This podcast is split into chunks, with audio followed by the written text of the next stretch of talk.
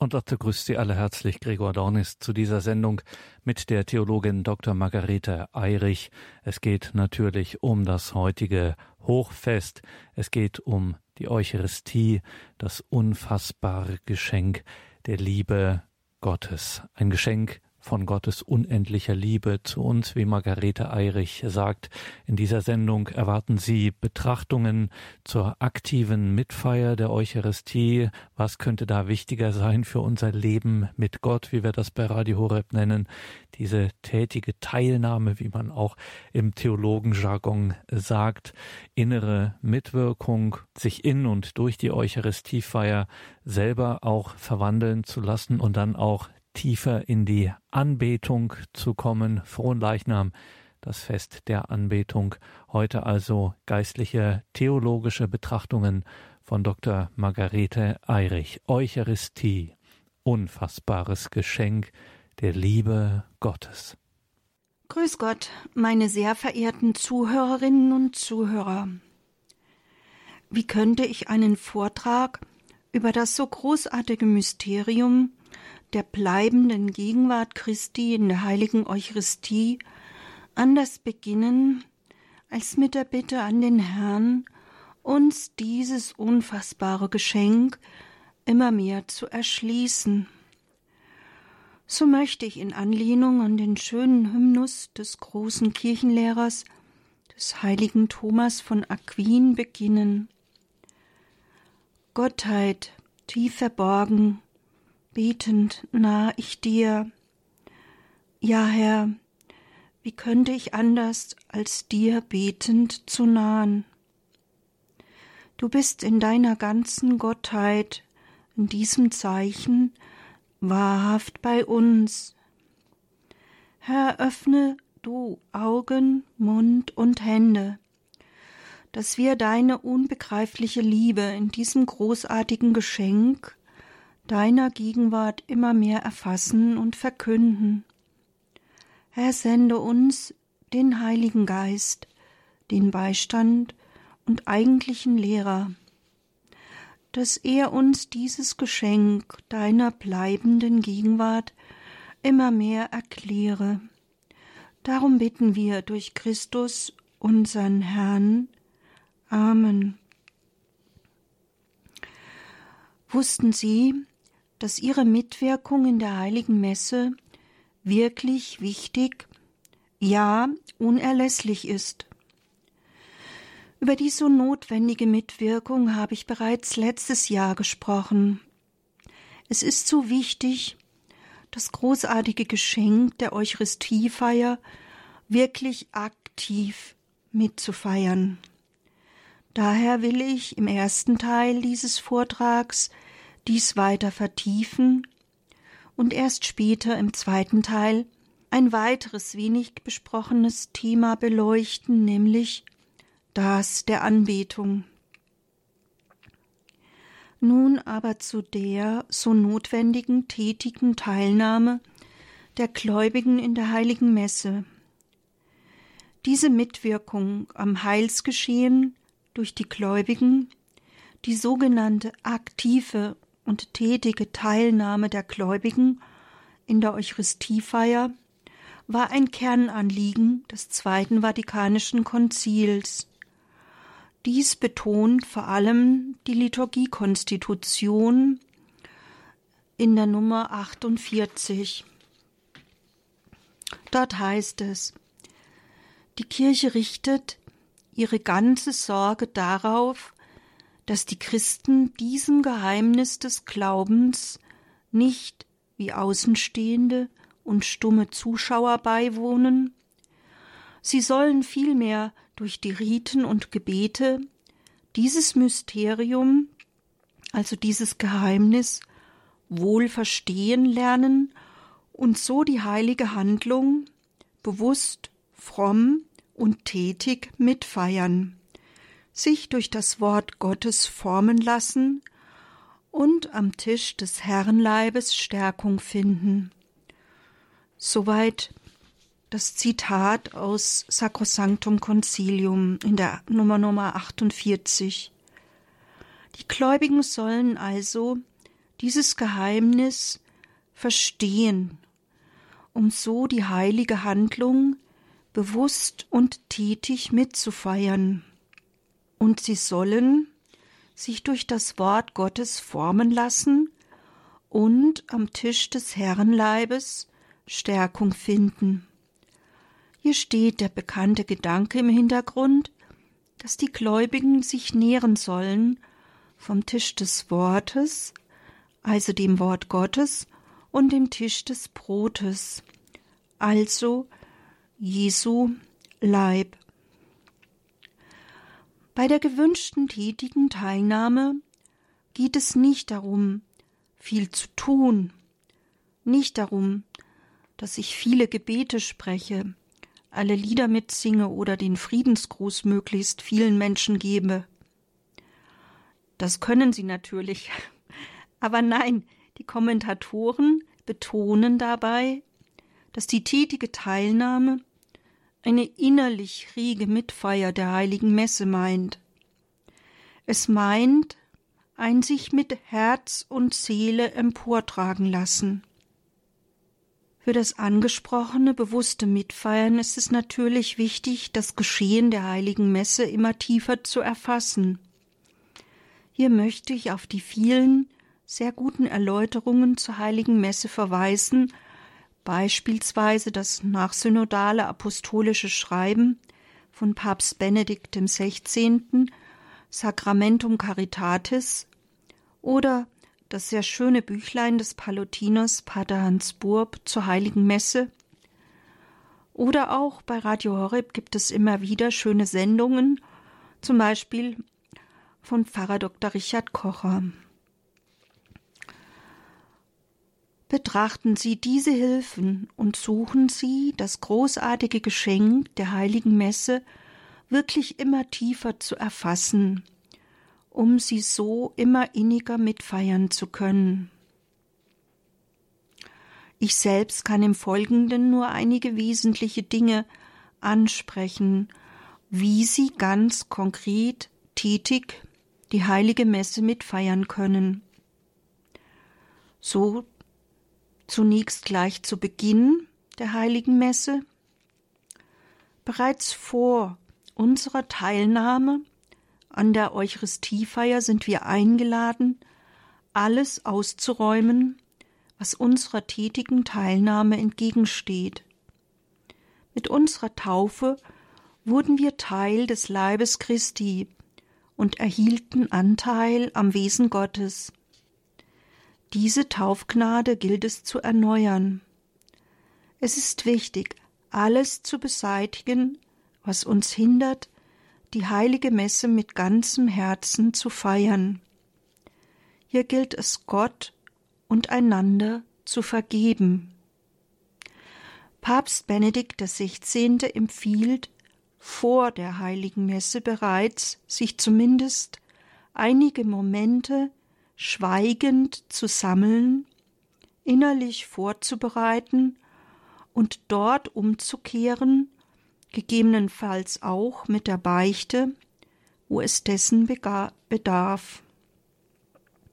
Wörtlich sagt er in Sacramentum Caritatis in der Nummer 55, man kann sich keine aktive Teilnahme an der eucharistischen Liturgie erwarten, wenn man nur oberflächlich dabei ist, ohne zuvor das eigene Leben überprüft zu haben ein mit Gott versöhntes Herz erst befähigt zur wahren Teilnahme.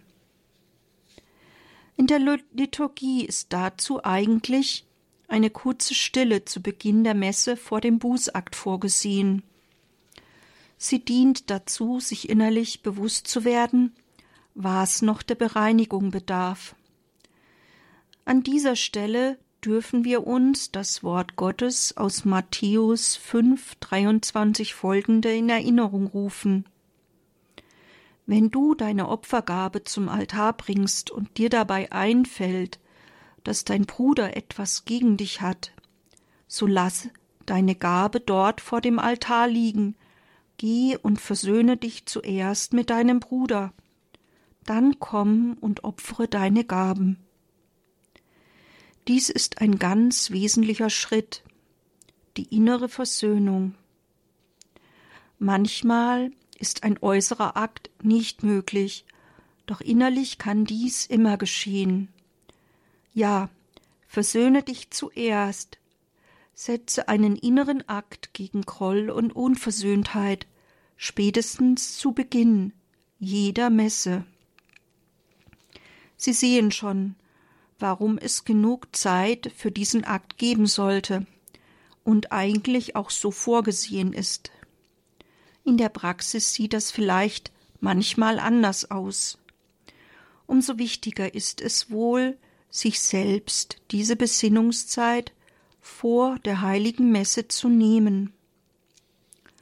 Nach diesem inneren Akt kann nun die Mitfeier zu einer mit innerer Teilnahme erlebten Eucharistiefeier werden, wie Papst Benedikt XVI so treffend in Sacramentum Caritatis schreibt.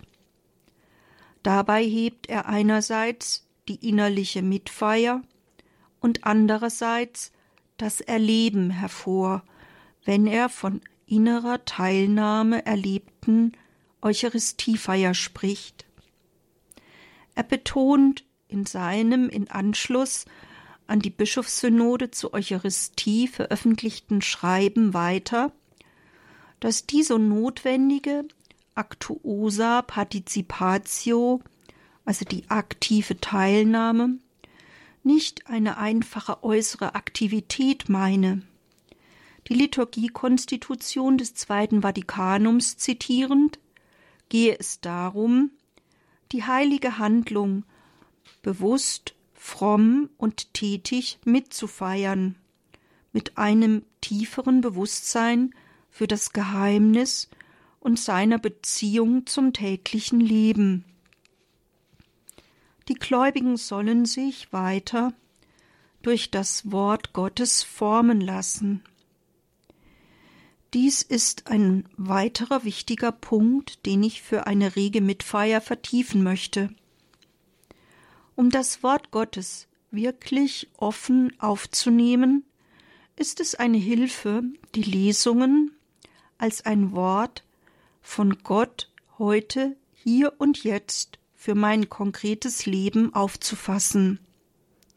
Dafür ist es hilfreich, die Lesungen bereits vorab im Schott oder anderen Hilfen wie dem Magnificat oder Tedeum oder im Internet auf der Homepage der Erzabtei Beuron vorher durchzulesen und zu betrachten. Dabei darf ich mich fragen, was will mir Gott heute ganz konkret für mein Leben mitgeben?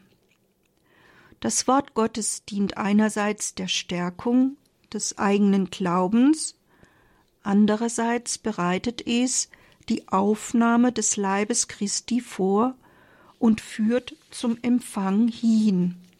Also ich wiederhole nochmal, das Wort Gottes, die Lesungen stärken den Glauben und bereiten den Empfang des Leibes Christi vor.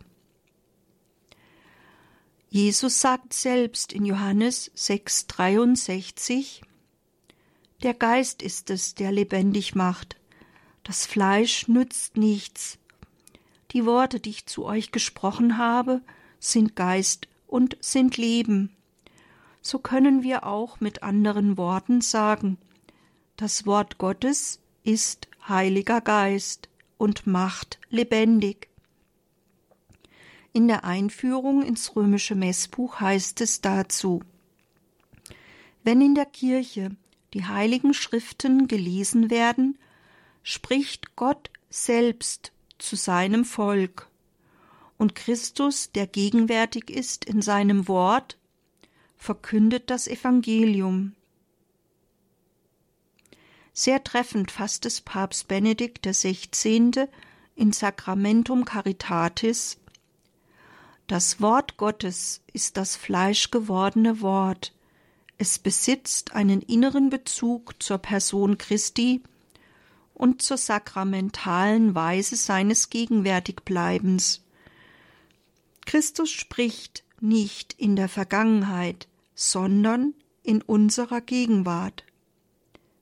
Demnach betont der Papst, dass das Wort Gottes immer für hier und heute zu uns gesprochen wird. Das bekannte Wort des heiligen Hieronymus zitierend ermahnt er, die Schrift nicht zu kennen heißt Christus nicht zu kennen. So dürfen wir also in den Lesungen mit einer ganz offenen Erwartungshaltung danach lauschen, was der Herr uns heute über sich für unser Leben sagen will. Nun möchte ich noch auf eine weitere ganz wesentliche Mitwirkung der Gläubigen eingehen.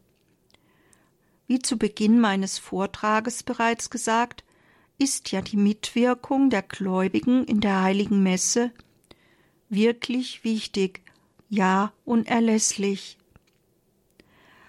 Ein für die Mitwirkung wirklich sehr bedeutsamer, ja unerlässlicher Moment, der leider vielfach unterschätzt wird, vollzieht sich nach den Fürbitten bei der Darbringung der Gaben oder auch Gabenbereitung.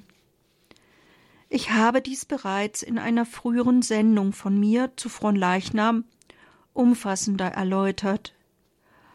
Die Gläubigen müssen an der Verwandlung des auf den Altar gelegten mitwirken und sich innerlich von der Größe des Geschehens ganz durchdringen lassen.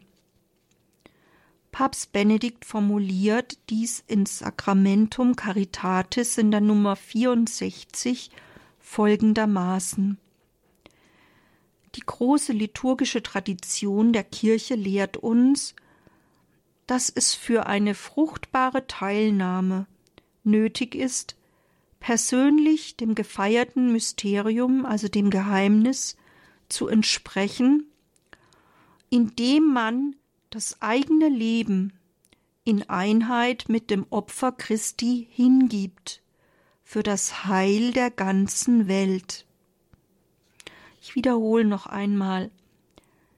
Es ist für eine fruchtbare Teilnahme nötig, das eigene Leben in Einheit mit dem Opfer Christi für das Heil der Welt hinzugeben.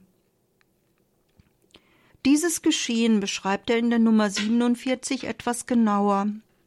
In Brot und Wein, die wir zum Altar bringen, wird die ganze Schöpfung von Christus, dem Erlöser, angenommen, um verwandelt und dem Vater dargeboten zu werden.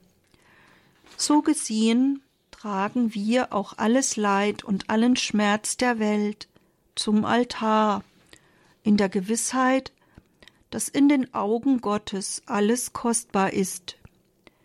Diese Handlung erlaubt die ursprüngliche Beteiligung, die Gott vom Menschen verlangt, um das göttliche Werk in ihm zu vollenden, auszuwerten und auf diese Weise der menschlichen Arbeit ihren letzten Sinn zu geben, nämlich durch die Eucharistiefeier mit dem erlösenden Opfer Christi vereint zu werden. Damit verweist der Papst auf die Aufgabe des Menschen, ihre Mühe der Arbeit, ihr Leid und Schmerz, kurz sich selbst mit allen Opfern des Lebens auf den Altar zu legen und mit dem erlösenden Opfer Christi zu vereinen und so zur Vollendung zu bringen. Das ist wahrer Mitvollzug der Eucharistiefeier, das eigene Selbst und unsere Hände Arbeit in der Gabenbereitung hinzugeben. Auf diese Weise wird unsere Hingabe vereint mit Jesu Selbsthingabe am Kreuz. Er hat sich für uns hingegeben, und in gleicher Weise sind wir eingeladen, uns hinzugeben. Wir sind gerufen, uns hinzugeben, so dass die Verwandlung der Gaben zu einem Umschmelzungsprozess wird für uns selber, aus dem verengten Eigenwillen heraus in die Einheit mit dem Gotteswillen hinein, wie Kardinal Ratzinger treffend formulierte. Ich wiederhole noch einmal, wir sind gerufen, uns hinzugeben, so dass die Verwandlung der Gaben zu einem Umschmelzungsprozess wird für uns selber, aus dem verengten Eigenwillen heraus in die Einheit mit dem Gotteswillen hinein. So wird die Eucharistiefeier ihrem Wesen entsprechend eine Darbringung aller Gläubigen, aller Glieder des Leibes Christi, und alle Gläubigen werden zusammen mit den eucharistischen Gaben durch den Heiligen Geist gewandelt, aus der menschlichen Begrenzung heraus hin zur Vollendung. Die dargebrachten Gaben werden gewandelt zu Leib und Blut Christi und damit zu einer makellosen Opfergabe. Sie sehen nun, wie wichtig die Mitwirkung gerade bei der Gabenbereitung ist. Nun möchte ich noch kurz auf einen weiteren wichtigen Moment eingehen, der vielfach in seiner Bedeutung unterschätzt wird. Am Ende des Hochgebetes, nachdem die Gläubigen sich und ihre Gaben hingegeben, diese in einem großartigen Wechsel von Gebeten, in Anrufung des Heiligen Geistes, mit Christus vereint, gewandelt wurden, erfolgt als feierlicher Kulminationspunkt, also Höhepunkt, auf das sich alles hinbewegt, die Darbringung an den Vater in einem wunderbaren Lobpreis. Am Ende dieses großartigen Geschehens, das allein schon eine Sendung ausfüllen würde, bestätigen die Gläubigen alles mit einem feierlichen Amen, einem feierlichen So ist es. Dieses Amen ist nicht eines von vielen Amen, es ist eine feierliche Bestätigung dieses großartigen Geschehens durch die Gläubigen. Die Gläubigen bestätigen durch ihr gesprochenes Amen das ganze feierliche Gesamtgeschehen. Die Gläubigen bestätigen das gesamte Hochgebet. Sie bestätigen ihre Einheit mit dem Papst, den Bischöfen, Priestern, Diakonen und allen, die zum Dienst in der Kirche bestellt sind. Sie bestätigen feierlich, ja, ich glaube, das ist der Leib Christi. Wenn wir uns dessen bewusst werden, was in jeder Eucharistiefeier geschieht, und die Gläubigen mit Armen bestätigen, können wir nur anbetend auf die Knie fallen. Auf diese wichtige Ehrfurcht hat Papst Benedikt XVI. ebenfalls in dem genannten Schreiben hingewiesen. Er bat darum, dass jeder das lebendige Bewusstsein haben und zum Ausdruck bringen solle, dass er sich in jeder Feier vor der unendlichen Majestät Gottes befindet, die auf demütige Weise in den sakramentalen Zeichen zu uns kommt. Ja, wir befinden uns vor der unendlichen Majestät Gottes, die auf demütige Weise in den sakramentalen Zeichen zu uns kommt. Erzbischof Ratzinger hat in einer Predigt sehr schön aufgezeigt, dass von Leichnam von Anfang an ein Tag der Huldigung und der Anbetung war. Aus diesem Antrieb heraus hat sich recht bald die Prozession entwickelt. Sie ist ihrem Wesen nach eine Weise, dem Herrn entgegenzugehen. Wörtlich beschreibt der spätere Papst das Festgeschehen folgendermaßen dass wir ihm einen Einzug bereiten, dass wir ihn einholen, dass wir ihn, den Herrn der kommenden Welt, jetzt schon als den Herrn, dem alles gehört, anerkennen und ihm so Weggeleit geben. Oder einfacher gesagt, es besteht darin, dass wir dem Herrn einen Empfang bereiten. Es geht aber nicht nur darum, dem Herrn einen Empfang zu bereiten, sondern vor allem darum, sich selbst zu öffnen und den Herrn zu empfangen. Wir empfangen nicht irgendjemand, sondern den Herrn, den Herrn des ganzen Universums. Aus diesem Grunde ist dieses Empfangen eine Anerkennung seines ganzen Herrseins, seiner Größe und Macht. Es ist Anbetung.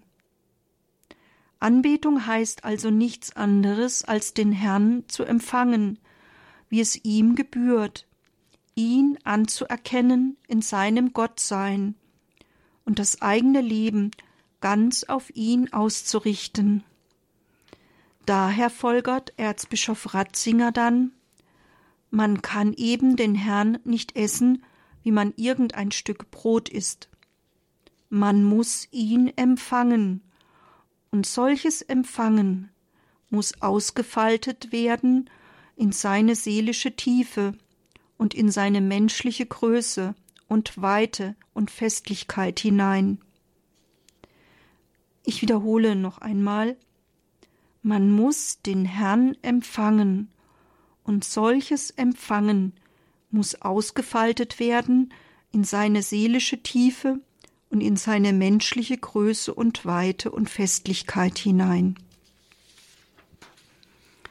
Ja, bereiten wir dem Herrn einen festlichen Empfang. Bereiten wir unsere Seele regelmäßig durch die Sündenvergebung auf den großen Empfang vor. Vielleicht hilft es uns dabei, das Geschehen des Palmsonntags mit seinen Hosianna-Rufen dem Zuwinken mit Palmzweigen und der Ausbreitung der Kleider für den Herrn in Erinnerung zu rufen.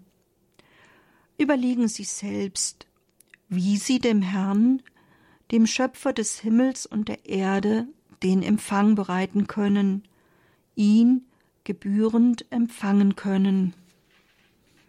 Betrachten wir dies mit etwas Musik.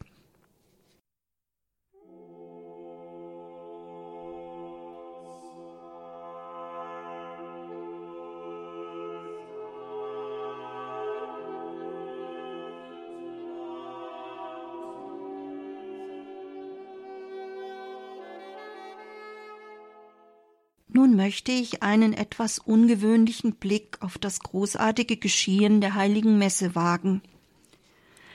Wie geht es Christus selbst bei diesem großartigen Geschehen? Er schenkt sich uns im eucharistischen Messopfer aufgrund seiner großen Sehnsucht nach Vereinigung mit uns. Er sehnt sich danach, sich mit uns zu vereinen. Die Eucharistiefeier ist Frucht seiner Sehnsucht, sich mit uns zu vereinen und uns zu verwandeln, uns immer mehr zu heiligen, uns immer mehr zu dem zu gestalten, was er von Anbeginn in uns sah. Die Kirchenkonstitution des Zweiten Vatikanums sagt, dass so oft das Kreuzesopfer auf dem Altar gefeiert wird, sich das Werk unserer Erlösung vollzieht und in Christus alles erneuert wird. So Lumen Gentium in der Nummer 3. In der Eucharistiefeier vollzieht Gott seine Sehnsucht, sich mit uns zu vereinen, uns zu verwandeln und sich immer mehr gleich zu gestalten, ja, die ganze Erde zu erneuern. Von dieser Sehnsucht hören wir auch in Lukas 22, 15. Hier spricht Jesus davon, wie sehr er sich danach gesehnt hat, dieses Mahl mit uns zu feiern.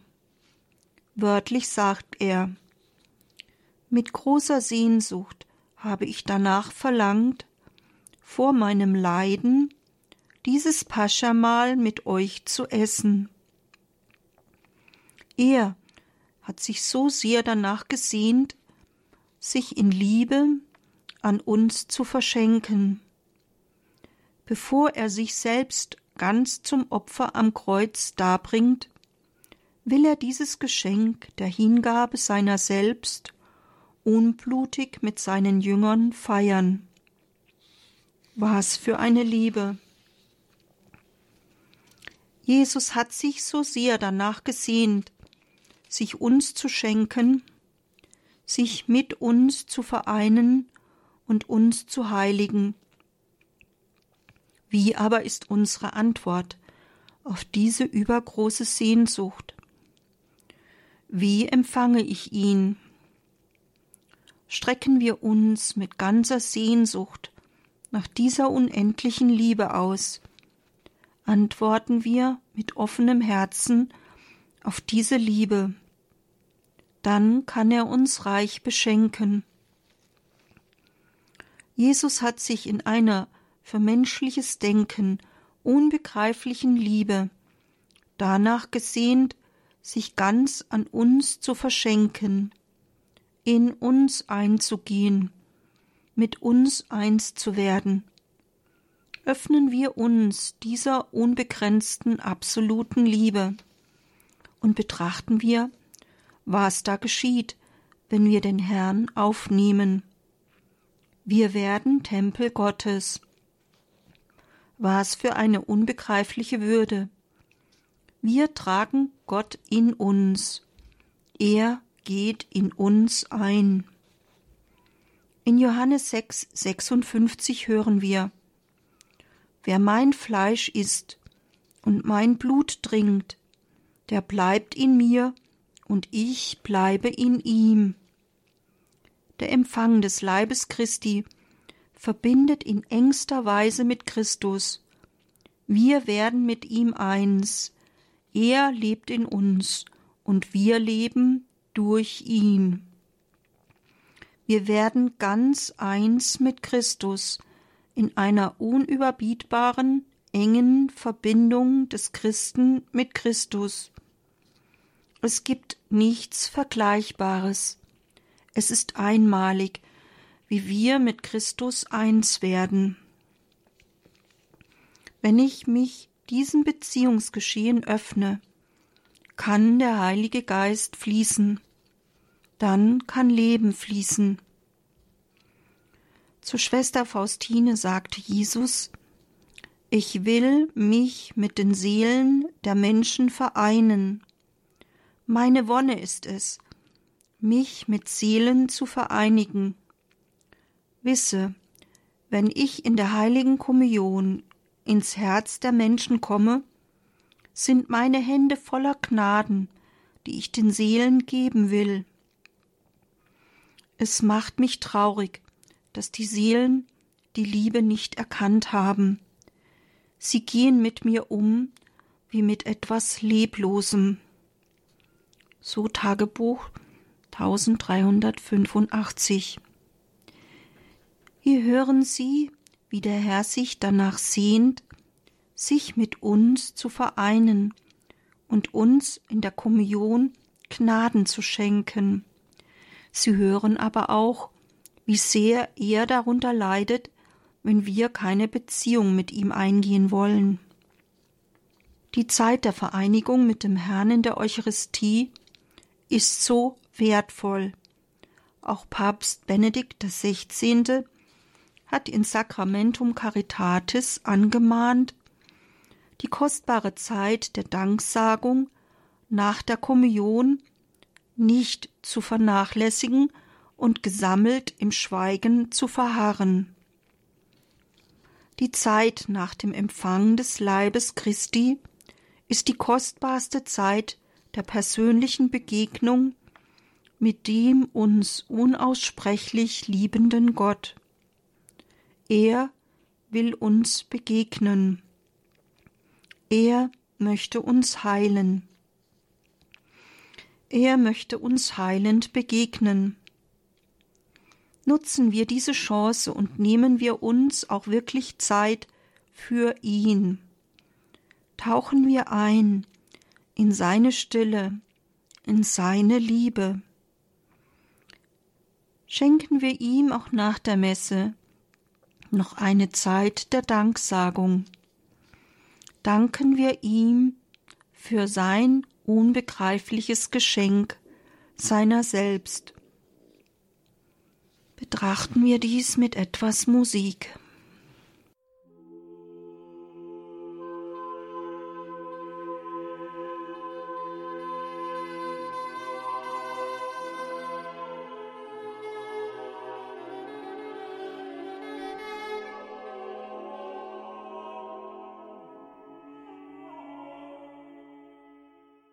Nach diesen Betrachtungen zum eucharistischen Geschehen möchte ich nun zur eucharistischen Anbetung übergehen.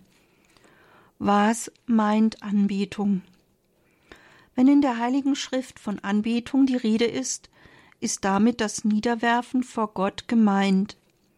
Wie oft werfen sich Menschen vor Jesus auf die Knie? Aber am ausdrucksstärksten ist wohl die Beschreibung, was Anbetung meint im Alten Testament als Abraham in Genesis 22,5 hinging, um seinen Sohn Isaak auf Geheiß Jahwes darzubringen, sagte er zu seinen Knechten, wir wollen hingehen und anbeten. Abraham ist bereit, Gott alles zurückzugeben, was er von ihm erhalten hat. Hier meint Anbetung die Bereitschaft, Gott alles zu geben, bereit sein, alles Gott zurückzugeben, denn im Grunde haben wir alles von ihm erhalten. Anbetung meint, Gott, du bist alles. Ich bin bereit, dir alles zu geben. Es ist eine absolute Anerkennung des eigenen Geschöpfseins und Gottes als dem Ursprung allen Seins. Es meint ein Loben ohne Wenn und Aber, ein Loben ohne Einwendungen. Wenn wir Menschen loben, können wir dies eigentlich nicht uneingeschränkt tun. Es gibt immer etwas, das wir nicht lobenswert finden. Vielfach neigen wir dazu, Gott wie Menschen zu loben. Das ist aber keine Anbetung, Anbetung ist uneingeschränktes Loben. Gott, ich habe nichts an dir auszusetzen.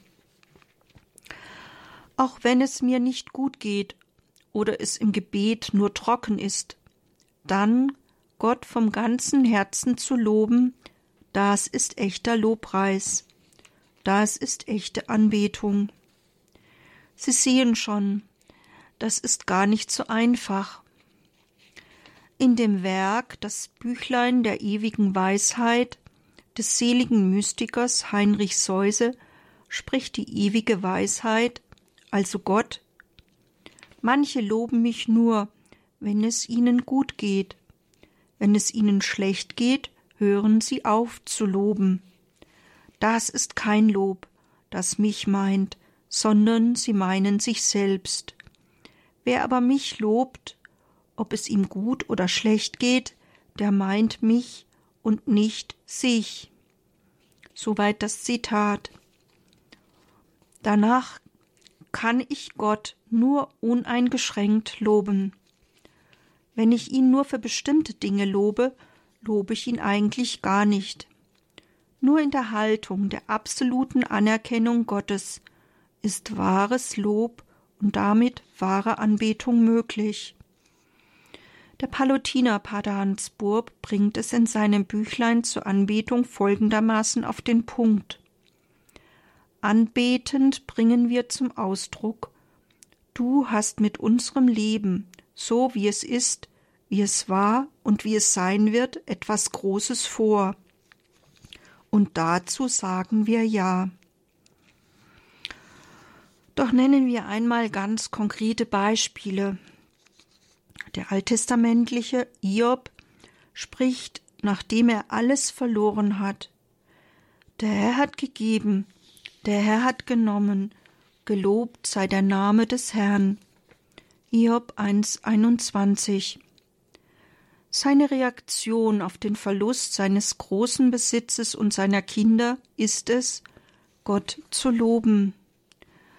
Nachdem er auch noch seine Gesundheit verlor, spricht er schließlich Nehmen wir das Gute von Gott, sollen wir dann nicht auch das Böse nehmen?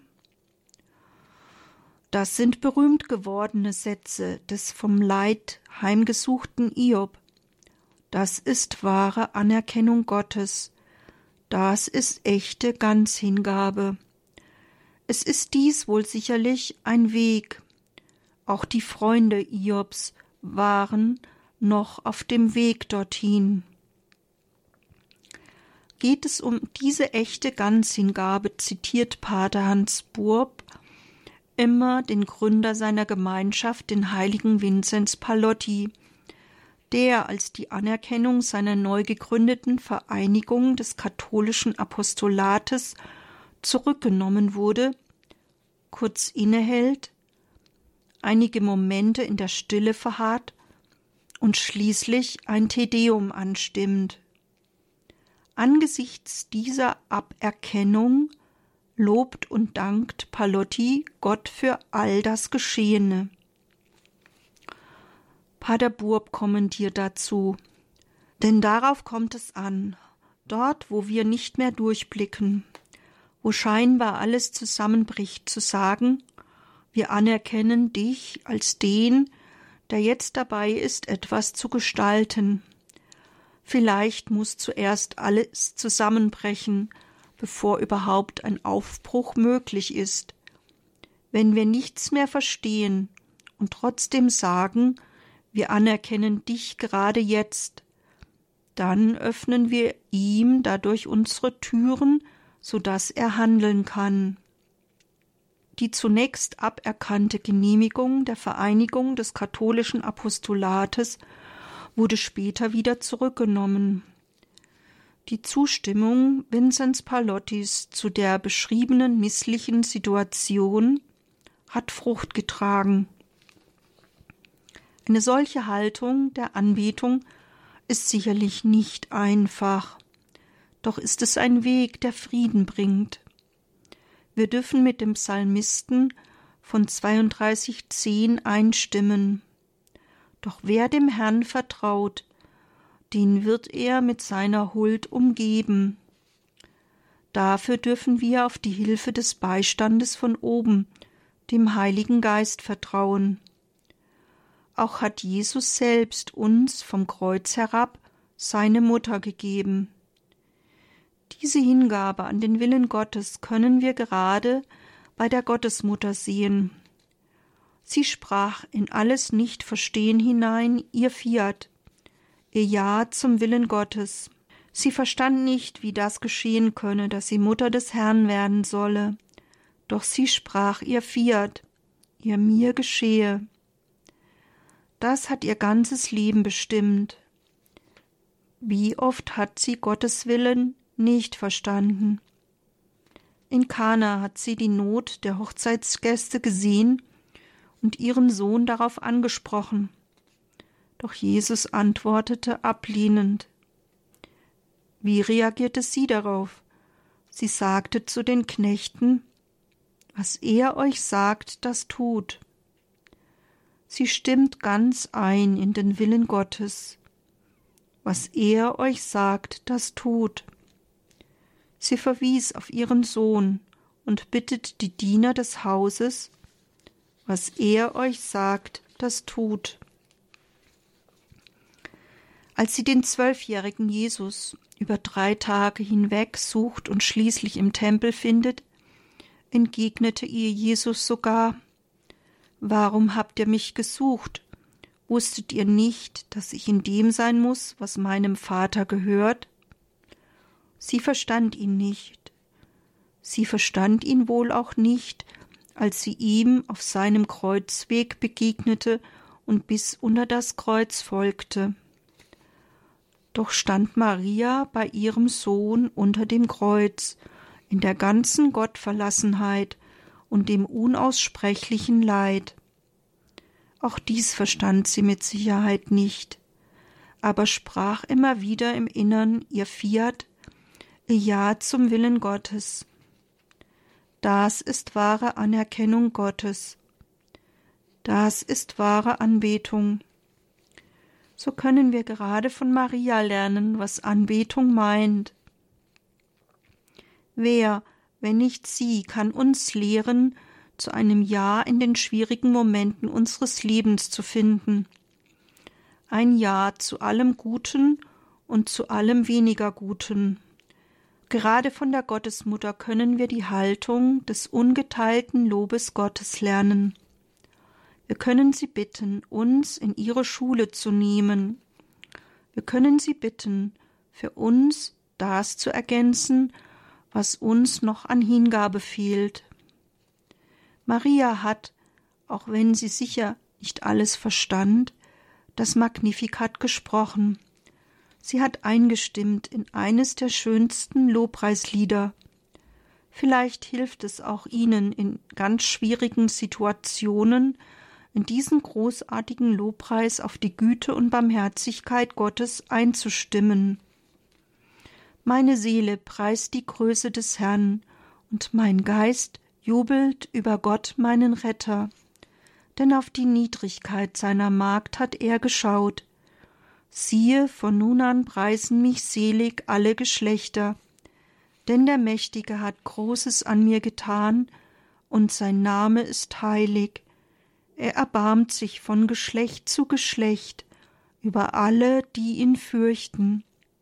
Er vollbringt mit seinem Arm machtvolle Taten, er zerstreut, die im Herzen voll Hochmut sind.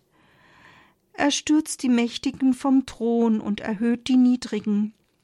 Die Hungernden beschenkt er mit seinen Gaben und lässt die Reichen leer ausgehen.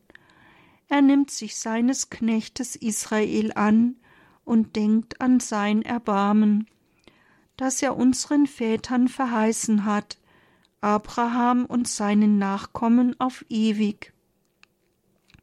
Lukas 1, 46 bis 55. Diese Hingabe, diese Anbetung, dieses innere Geschehen kann und darf sich im Rahmen der eucharistischen Anbetung äußerlich im Niederwerfen vor Gott ausdrücken. Und für mich ist es immer wieder eine besondere Freude, wenn ich dies bei meinen Mitchristen erleben darf. Immer noch habe ich in Erinnerung, wie ich dies erleben durfte bei den Kapuzinerklarissen von der ewigen Anbietung in Koblenz. Sie haben 24 Stunden rund um die Uhr, Tag und Nacht Anbetung. Trotz bzw. gerade wegen diesem vertrauten Umgang mit dem eucharistischen Herrn in ihrer Mitte machen sie jedes Mal, wenn sie an ihm vorübergehen oder zu ihm treten, eine vollständige Verbeugung des ganzen Körpers. Dieses Beispiel steckt an und veranschaulicht mehr, als es Worte vermögen können. Wie aber kann ich eucharistische Anbetung ganz konkret gestalten? Ich muss dabei nicht viele Worte machen. Im Tagebuch der Schwester Faustine ist mir aufgefallen, wie oft sie vom Jesus dazu ermutigt wird, frei von der Seele zu ihm zu sprechen. Sie solle einfach das, was sie auf dem Herzen habe, mit einfachen Worten ausdrücken. Jesus sagte ihr sogar, dass ihm dies lieber sei als wunderbare Hymnen. Je mehr ich ehrlich und frei mit dem Herrn spreche, desto lieber ist es ihm, ja, es ist ihm sogar eine Freude, wenn ich ihm mein Herz ausschütte. Aber ich darf auch einfach in der Anbetung in seiner Gegenwart im eucharistischen Brot da sein, einfach zur Ruhe kommen, beim Herrn verweilen, an seiner Seite ruhen. Wir können uns auch den Apostel Johannes zum Beispiel nehmen.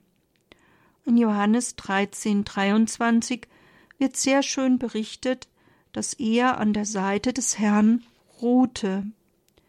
Eine sehr bekannte und sehr schöne Darstellung davon befindet sich im Münster des ehemaligen Zisterzienserinnenklosters Heiligkreuztal. Sie zeigt den heiligen Johannes, wie er an Jesu Schulter ruht. Er hat die Augen geschlossen und seine Hand in die Hand Jesu gelegt. Diese Darstellung strahlt so viel Ruhe und Vertrautheit aus. Jesus hat seine Hand von hinten auf die Schulter seines Jüngers gelegt. Wir dürfen an die Stelle dieses Jüngers treten und ebenfalls an Jesus Seite ruhen. Immer, aber ganz besonders in der eucharistischen Anbetung. Wir dürfen bei ihm ausruhen. Wir dürfen uns die Worte zu eigen machen. Kommt alle zu mir, die ihr mühselig und beladen seid. Ich will euch erquicken. Matthäus 11, 28. Wir dürfen dies ganz tief in unser Herz fallen lassen. Ja, wir dürfen ihm alles, was uns belastet, übergeben. Wir dürfen bei ihm ausruhen. Schließen möchte ich mit einer schönen Geschichte, die Erzbischof Ratzinger in einer Predigt zum Fronleichnamsfest 1979 erzählte. In seiner Zeit in Münster sei dort noch die Erinnerung an einen Pfarrer sehr lebendig gewesen, der bei der Fronleichnamsprozession halblaut sich mit dem eucharistischen Herrn unterhalten habe und ihm die Straßen vorstellte. Dabei habe er ihm die jeweiligen Bewohner und Schicksale, von denen er wusste, anempfohlen. So sagte er beispielsweise zum Herrn Da musst du hinschauen, Herr, da ist jemand, der ist krank, und der braucht deine Hilfe. Hier musst du hinschauen, da ist jemand, der ist arbeitslos, und die Familie hat nichts zu essen. Da musst du dran denken, hier ist jemand, der den Glauben verloren hat. Soweit der Originalton von Erzbischof Ratzinger. Er fügt schließlich an, dass ihm dies seither zur Gewohnheit wurde. Ist das nicht ein sehr schönes Zeugnis? Sie sehen daran, wie ein schönes Lebensbeispiel abfärben kann. Ein Erzbischof und späterer Papst hat es von einem einfachen Pfarrer übernommen. Vielleicht übernehmen es auch Sie. Sie können dies auch ohne Fronleichnamsprozession machen. Sprechen Sie einfach mit dem in Ihnen seit der Taufe wohnenden Gott, nicht nur, wenn Sie durch die Straßen der Stadt laufen. Auch wir als Getaufte sind gerufen, für andere einzutreten.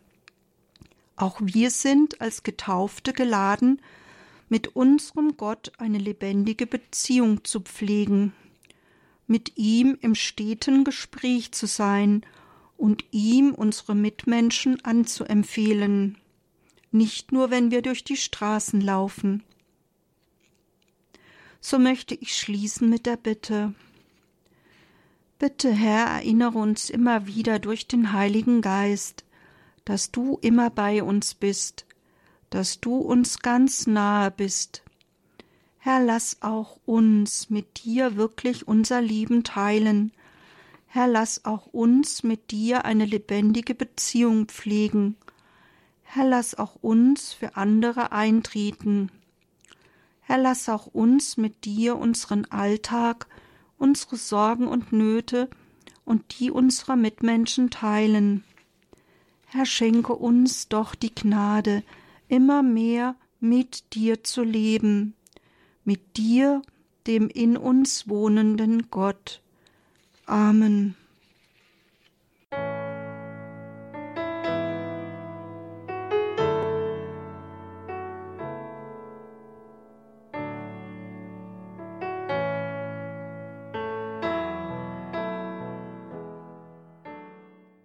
Die Eucharistie unfassbares Geschenk der Liebe Gottes.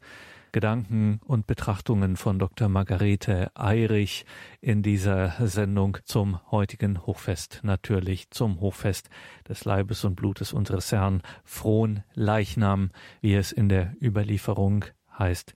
Liebe Hörerinnen und Hörer, das alles kann man natürlich in unserer Mediathek nachhören, wenn Sie in die Details zu dieser Sendung schauen auf horeb.org.